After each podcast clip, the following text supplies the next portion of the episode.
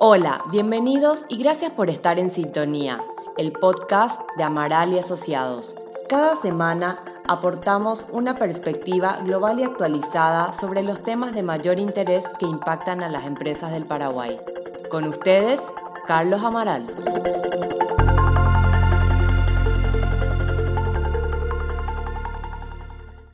Las firmas Amaral y Asociados de Paraguay y EIE Asociados de Argentina han conformado una alianza para atender a los clientes en Paraguay y Uruguay en el área de precios de transferencia. En el caso de Paraguay, este tema se introdujo como parte de las normas de valorización de operaciones para la liquidación del impuesto a la renta contenidas en la ley número 6380 del año 2019 de modernización y simplificación del sistema tributario nacional. La exigibilidad de los estudios de precios de transferencia en Paraguay está prevista para el ejercicio 2021. En este episodio de En Sintonía abordaremos los aspectos fundamentales que implica el cumplimiento de esta obligación de acuerdo con la experiencia internacional en esta materia en países de la región. Para ello hoy nos acompaña el contador José Luis Eguía, socio del estudio de Guía Asociados, especializado en temas de fiscalidad internacional y precios de transferencia, con presencia en Argentina, Chile y Perú, y actuación profesional en Estados Unidos y Uruguay. Hola, buenos días, José Luis, ¿cómo estás? Buen día, Carlos, muchas gracias.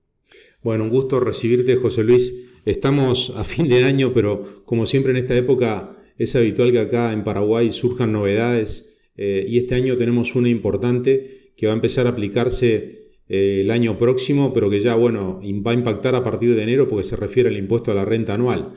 Entonces, como el impuesto a la renta básicamente para el 99% de las empresas eh, de Paraguay se basa en la liquidación del ejercicio enero a diciembre, ya hay que tenerlo en cuenta para, para ahora no más. Entonces, este, lo que queríamos justamente hoy, eh, José Luis, es charlar contigo un poquito sobre este tema eh, a nivel de, lo que, de lo que es tu experiencia en, el, en, en, de transferencia de hace muchos años. y bueno, y entender por qué, por qué llegó esto a Paraguay. Paraguay es de los últimos países eh, entiendo, en, Sudamérica, en Latinoamérica, en, el que se exige la aplicación de precios de transferencia. Eh, entonces, eh, una duda que, tengo siempre es más conceptual y que por ahí los, los oyentes de este podcast lo pueden tener también, es por qué los fiscos de Sudamérica han venido exigiendo este, con el paso de los años la aplicación de este método eh, para valorizar las transacciones, especialmente las de comercio, las de comercio internacional. Eh, eh, Paraguay llega recién ahora, pero entender por qué esta ola ya existe hace unos cuantos años y, bueno, y se ha vuelto un estándar en, la región, ¿no? Sí, hay, hay diversos factores para la aparición de, en la región de, de normas como estas. Recordemos por un instante que eh, estamos hablando de transacciones entre eh, compañías vinculadas eh, situadas en países diferentes y de los precios, de cómo determinar esos precios, porque el, nivel de precio que se, determina en una transacción entre dos vinculados marca el, nivel de, de, base imponible de impuesto a la renta que queda localizado en cada uno de los países de, donde están residiendo esas compañías. por, eso, por eso lo trascendente de, controlar estos precios. Eh, hay, hay, varios factores. Hay, un primer factor eh, que es extrarregión, pero que eh, pegó bastante en, la, oleada, fue que aproximadamente el 60% del comercio internacional en el mundo se hace entre compañías vinculadas. la, la globalización, la, extensión de eh, compañías multinacionales en el mundo ha hecho que eh, eh, gran parte del, comercio exterior pase por ellas. Y entonces de no controlarse los precios de transferencia podría haber problemas de erosión de la base. Y eso los países principales, las principales economías del mundo lo entendieron hace muchos años y comenzaron este proceso. Em, en la región específicamente, el primer país que eh, incorporó normas de precio de transferencia a su legislación fue México, y fue en el año 1996, hace muchos años. Muchos años. Eh, y, y el segundo fue Argentina, que sobre fines de 1999 estableció una legislación que tardó en ponerse en vigencia, no, en vigencia, pero más que nada en práctica, este, como un año y medio, dos años, y desde el 2000, 2001 en adelante hay una, una tendencia importante hacia eso. En México hay, hay una situación muy especial que se daba en aquella época, ahora está un poco relativizada por este, las circunstancias económicas, que es que México era la maquiladora de Estados Unidos. Entonces, si no ponían normas de precio de transferencia en México, el fisco mexicano sentía que parte de su base imponible se, iba para el norte. Entonces, fue, eh, por eso fue el primer país que eh, puso en marcha este tipo de situaciones. Además, México eh, es miembro de la OCDE, entonces este, la OCDE claro. se estos temas y lo trabajó muy bien. Pero lo que más impulsó a las legislaciones de precio y transferencia en la región a partir de los 2000 en adelante fue el superciclo de los commodities. Es decir, mm. eh, Argentina, Uruguay, eh, Perú, Ecuador, Chile, eh, sintieron que este, el superciclo de los commodities de medio de los 2000 claro.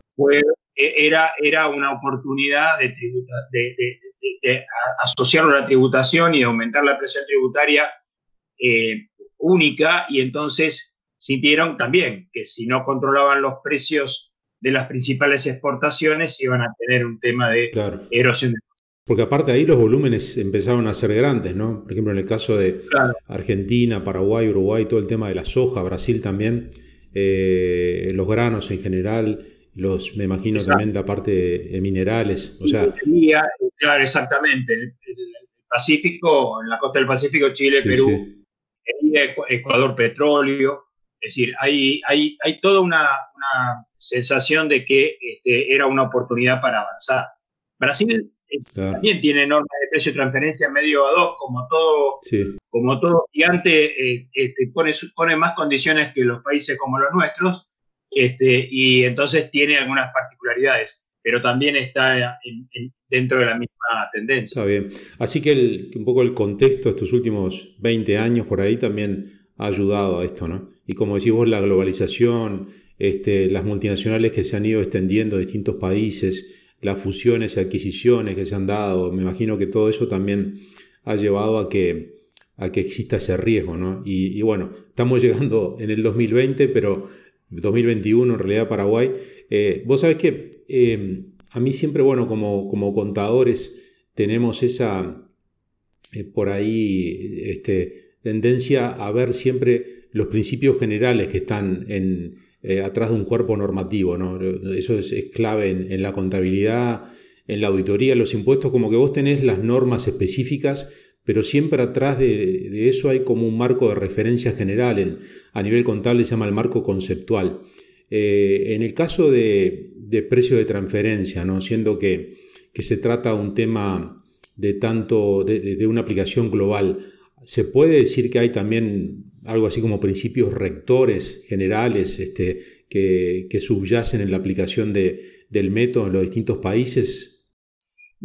hace, hace unos, minutitos recién nombré a la OCDE, sí. eh, hablé de México. Eh, la OCDE es la Organización de la Cooperación y el Desarrollo Económico, que es este, el organismo supranacional eh, que nació con, este, eh, nucleando las principales economías del mundo, son treinta y pico de países, 34 si mi memoria no me falla, en las cuales están las principales economías, como decía.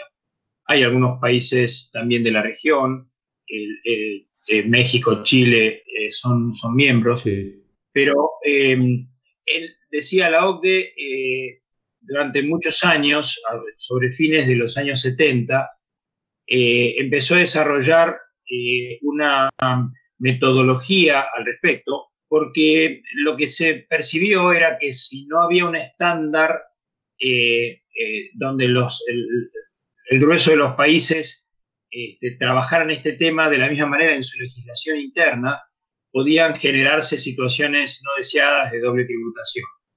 Entonces, la OCDE inició un trabajo muy, muy, muy profundo sobre el tema que lo plasmó en un documento, que es el documento que llamamos popularmente las guías de la OCDE para precios de transferencia, o las guías, como se la llama en la jerga. Eh, y en ese documento se, se establecieron eh, experiencias del lado de tanto de las administraciones tributarias como de los practitioners, como le llama este, eh, el, mundo profesional, este, a, nosotros, a los, que, a los que practicamos la disciplina, más los contribuyentes. Eh, y, eso fue con esa, esa suma de experiencias devino en una metodología eh, más o menos este, aceptada, que los distintos eh, países fueron eh, adoptando o adaptando este, en su propia legislación, y es una metodología que se basa, este, como, como decías, como marco conceptual, en entender que la tributación de las, digamos, de, las transacciones intercompañía, esa tributación eh, debería realizarse teniendo en cuenta que los precios fueran los mismos que hubieran utilizado partes independientes en mm. situaciones similares. Entonces, en base a ese principio rector, que es el principio de arm length, como se llaman las guías de la OCDE, o el principio del operador independiente, el principio de independencia, ahí, lo llaman en distintos países de distintas maneras, en base a ese principio eh, estableció un procedimiento de prueba, una metodología de prueba por la cual cada contribuyente, eh, buscando comparables eh, a las transacciones que quiere probar, eh, pueda de alguna manera este, demostrar que el nivel de precios que utilizó en esa transacción intercompany era un nivel, el mismo nivel de precios o similar al que hubiera utilizado dos partes independientes en una situación similar. Ese principio, y tiene, que parece, parece muy simple cuando uno lo, lo, describe, sin embargo, la aplicación tiene este, muchos detalles y muchos bemoles.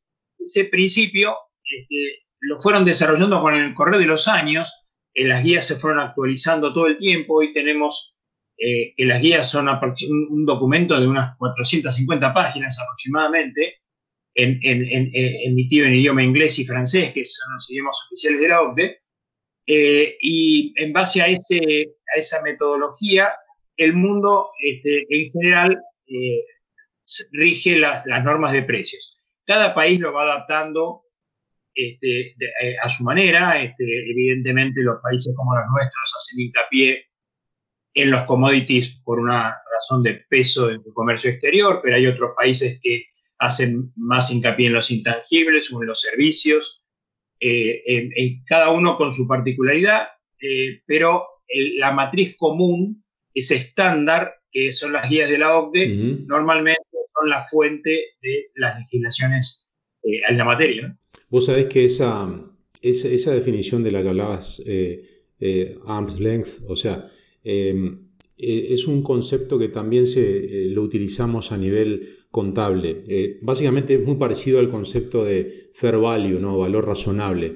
Y de hecho la, la IFAC eh, tuvo que emitir una norma, que es la NIF 13, la norma internacional de información financiera número 13, que se llama valor razonable, que justamente eh, da guías a los contadores para determinar cuál es ese valor. No, no, es un valor de mercado, es un valor, ahí, está, es muy parecido al concepto que vos dijiste, es un valor de una transacción entre partes independientes, asimilable a eso. Y es muy importante este, este concepto porque hay cada vez mayor cantidad de transacciones y de elementos de los estados contables que se miden a su valor razonable, sean de activo o de pasivo. Entonces tuvieron que emitir una norma, una norma que es de las más recientes, específicamente sobre ese tema. Y tiene su, complejidad, ¿no? Porque así como decís vos, puede basarse en, en visualizaciones puntuales de transacciones similares o en valores de mercado, en este, mercados activos, pero, pero es, eh, eh, tiene esa similitud, o sea que, que, ese principio general es el que, el que subyace y que se asimila mucho a este que, del, que, del que, del que hablábamos antes. ¿no? Em, yo ahí me, pongo a pensar, para tomar conciencia de lo que va a implicar esto para las empresas acá en Paraguay que no están acostumbradas. ¿no? Eh, básicamente va a llegar el cierre del ejercicio 2021, las empresas van a tener su resultado, eh, su resultado eh, contable, su resultado económico, van a aprobar el balance. y una vez que hayan hecho eso, a las empresas que les resulte aplicable, van a tener que hacer un ajuste en la valorización de, alguna de sus transacciones. ¿no? O sea, va, a implicar un ajuste que lo van a tener que, incorporar seguramente si el ajuste eh, implica una ganancia fiscal mayor. Es decir, o sea, van a, vamos a llegar a un punto al cierre del ejercicio que si la empresa eh, hace el estudio de precio de transferencia por estar obligada según las normas locales, va a tener que hacer un ajuste a la liquidación del impuesto a la renta y eso puede implicar un aumento en, el impuesto a pagar, ¿no? No, sí, claro. Eh, eh, ahí, eh, como yo decía, el principio se basa en que la tributación debería este, impactarse de manera tal que el precio de transferencia no fuera diferente al precio de mercado. Claro. Obviamente, sin cuando estuviéramos hablando de que hay un perjuicio para el fisco. Claro, si es al revés, no va a felicitar si, si le sí, seguro, no, vas a pagar menos impuestos, seguro. No tenga ninguna duda. Claro. Este, eh, pero eh, a lo que voy es que eh, podría, ese estudio de precio de referencia podría llegar a la conclusión de que los precios no han sido los de mercado, de acuerdo con los comparables adecuados que se hubieran y la metodología que se hubiera utilizado, y eso impactaría este, directamente en la base imponible del impuesto a la renta.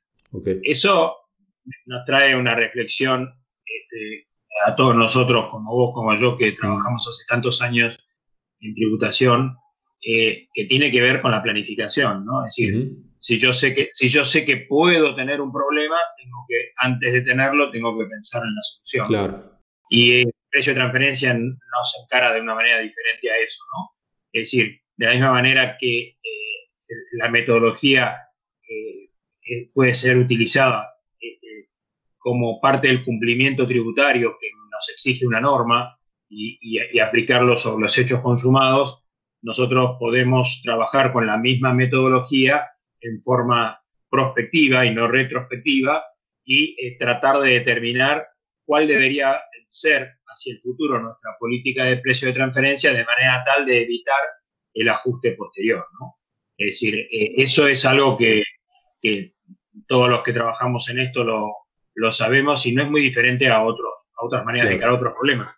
Pero eh, esto lo digo porque mucha gente piensa que si, si para el año fiscal 2021 voy a tener este, que cumplimentar con esto, me voy a tener que preocupar en el año 2022 cuando tenga que hacer el estudio y la declaración jurada del impuesto a la renta. En realidad creo que nos tenemos que preocupar el primero de enero del 2021 Exacto. a ver a qué precio vamos a vender ese día, porque ese, ese precio nos va a condicionar la prueba de precio de transferencia que vamos a ejecutar en algún momento del 2022 cuando nos vence, nos vence la obligación.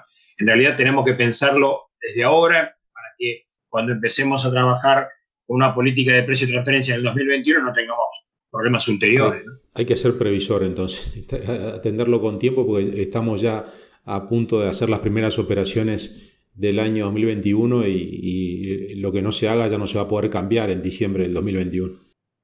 Sí, exacto. Y, decime, José Luis, o sea, eh, tu experiencia en, distintos países de la región, ¿ves alguna diferencia, alguna característica muy particular eh, del régimen que se está por, poner en práctica en Paraguay respecto a lo de otros países o básicamente sigue esos lineamientos generales, según tu opinión?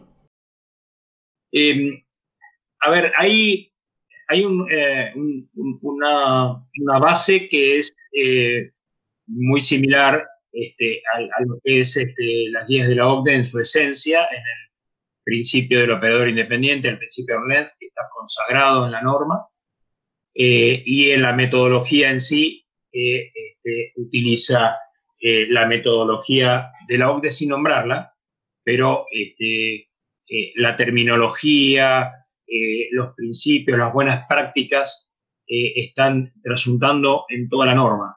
En ese punto creo que tenemos una, una alineación de la legislación paraguaya a las guías de la OCDE.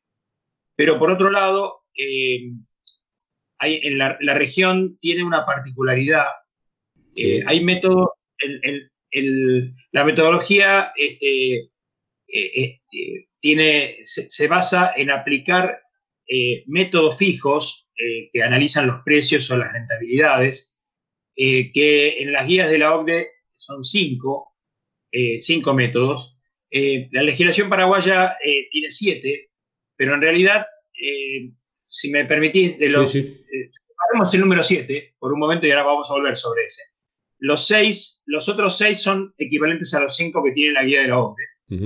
Eh, y porque hay, hay, uno de los métodos en, la norma paraguaya está abierto en dos, eh, en, dos que pasa en otras legislaciones, pero en esencia es lo mismo.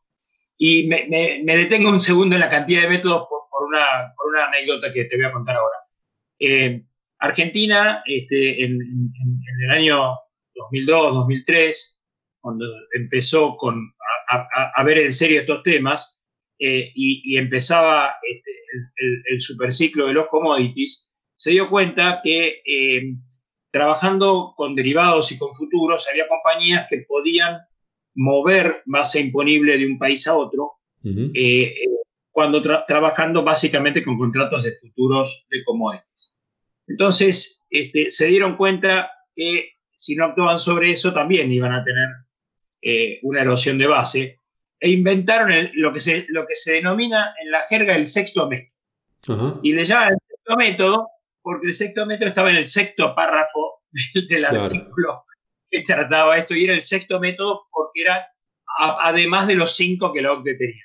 Ese sexto método eh, que consiste básicamente en utilizar el mismo método de precio comparable, pero en lugar de, tomar eh, como precio eh, comparativo, como precio de mercado, el precio en la fecha en que concertamos la operación, tomarlo en lugar de eso, la fecha de carga, la carga de la mercadería, para evitar el problema del deslizamiento del futuro, ese método se extendió por toda la región.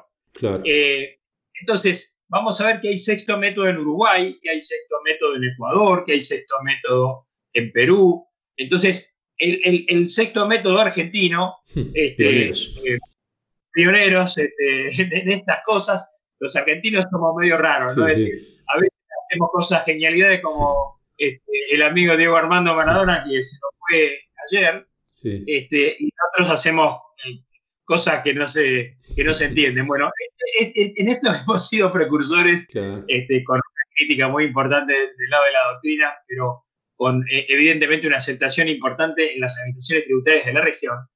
Eh, este sexto método es, el, es, en lo que se basa el método 7 mm. que tiene este, eh, la legislación paraguaya y que es distintivo respecto de los métodos tradicionales de la OCDE. Tengo que confesarte que después de mucha lucha doctrinaria sobre si, si estaba bien o estaba mal que hubiera este sexto método argentino, eh, en, las últimas, eh, la última versión de las guías de la OIE se hace una referencia a que hay situaciones en las que podría considerarse la fecha de la carga en lugar de la fecha de la concertación, con lo cual hay como una, una especie de semáforo amarillo este, tirando a verde del lado de la OCDE al concepto. Y ese es la principal, eh, el principal desvío, eh, si me permitís poner desvío entre comillas, de la legislación paraguaya respecto, respecto de la, a la general. Está clarísimo. Sí, acá es una parte importantísima del comercio internacional y de las exportaciones. Este, perfecto. Bueno, José Luis, para terminar, eh, al menos por ahora, ¿no? a nivel de estudios, por lo que, por lo que estuvimos viendo, eh, entiendo que, no deberíamos eh, quedarnos solamente con el estudio final para la liquidación, sino que podrían hacerse otros tipos de, informes, ¿no? A, partir de lo que es el trabajo nuestro de consultoría y, lo que veamos con los clientes, eh, en qué instancias y qué, modalidad de informes se podrían llegar a emitir. Hay el, clásico, el clásico reporte que tiene la disciplina es lo que se llama el estudio de precio de transferencia o estudio técnico, de precio de transferencia, lo llaman de distintas maneras las legislaciones, que es básicamente el, reporte en el que uno documenta todo el proceso eh, de prueba de los, de los precios de las transacciones que, tiene, va, que están este, eh, sujetas al análisis, estas entre vinculadas. Eh, y eso, ese estudio de precio de transferencia es el que plasma lo que se llama en las guías de la OCDE todo el análisis de comparabilidad. Este, y ese, ese análisis eh, tiene eh, pasos muy, eh, muy, muy, establecidos y, y, uno tiene que describirlo y documentarlo de manera tal que cualquier tercero que tome ese reporte pueda reconstruir el, el, análisis y llegar a la misma conclusión. El estudio de transferencia, que es, es, es, el estudio clásico, eh, eh, es, es, es, el que vos referías a que eh, habrá que presentar este, de acuerdo como la reglamentación en algún momento salga lo, establezca y que hay obligatoriedad ya en la ley respecto de determinados contribuyentes por su nivel de, ingresos. Pero después hay otros dos estudios que se fueron incorporando respecto de recomendaciones de la OCDE y que la legislación no, lo fueron eh, incorporando y evidentemente Paraguay no va a ser la excepción. Uno es lo que se le llama el reporte maestro o el informe maestro, en el cual eh, uno le cuenta a, la administración tributaria de su residencia, le cuenta cómo es el grupo en general, cuál es la, situación de la compañía local dentro de ese, ese conglomerado y, de alguna manera marca las, eh, las pautas generales que tiene el, grupo como tal, como para darle más contexto al, eh, al, fisco eh, en, más, más allá de lo, de, lo que ve en, los datos locales. Y después está lo que se le llama el informe país por país, que es un informe que debería presentar una sola de las entidades en el mundo, que podría ser normalmente la casa matriz, pero podría ser otra designada por la casa matriz por su importancia, que podría ser que esa casa matriz o esa entidad designada estuviera en el Paraguay. Eh, no creo que sean muchos casos, pero podrían serlo. Eh, y en esos casos, eh, ese informe de país por país es un resumen básicamente de toda la política de precio de transferencia y de, las, y de los resultados y conclusiones de todos los países en los cuales esa, ese conglomerado, esa, ese grupo participó. Este informe es muy trascendente porque en el mundo existe, ya muy bien lo saben, intercambio de información eh, entre los fiscos. Y entonces el, el, hecho de que un fisco tenga la información respecto de la política de precio de transferencia, los resultados y conclusiones país por país de todo un grupo, le abre la puerta a que cualquier otro país este, eh, con el cual tenga intercambio de información, solicite esa información y la contraste con el estudio de precio de transferencia local que presentó la compañía, la mm. entidad local. Eso es muy trascendente. Muy importante, muy trascendente. Perfecto. Muy bien, José Luis. Eh, bueno, por ahora quedamos por acá. Este, eh, te agradecemos mucho esta intervención y bueno, y, y este año, estos próximos meses seguramente vamos a a estar en contacto porque eh, estamos justamente empezando esta, esta alianza trabajando junto con, con el estudio de, de IA asociados y atendiendo a toda la base de clientes que tenemos en Paraguay, también en Uruguay, en relación con este tema. ¿no? Va a ser algo que seguramente este, va a marcar un poco las pautas de lo que puede pasar el próximo año en materia de planificación tributaria para las empresas porque eh, los impactos que pueden tener para, especialmente para las, las multinacionales y quienes operan mucho con el exterior, va a ser importante. Así que bueno, seguramente estaremos en contacto bastante seguido en las próximas semanas, José Luis.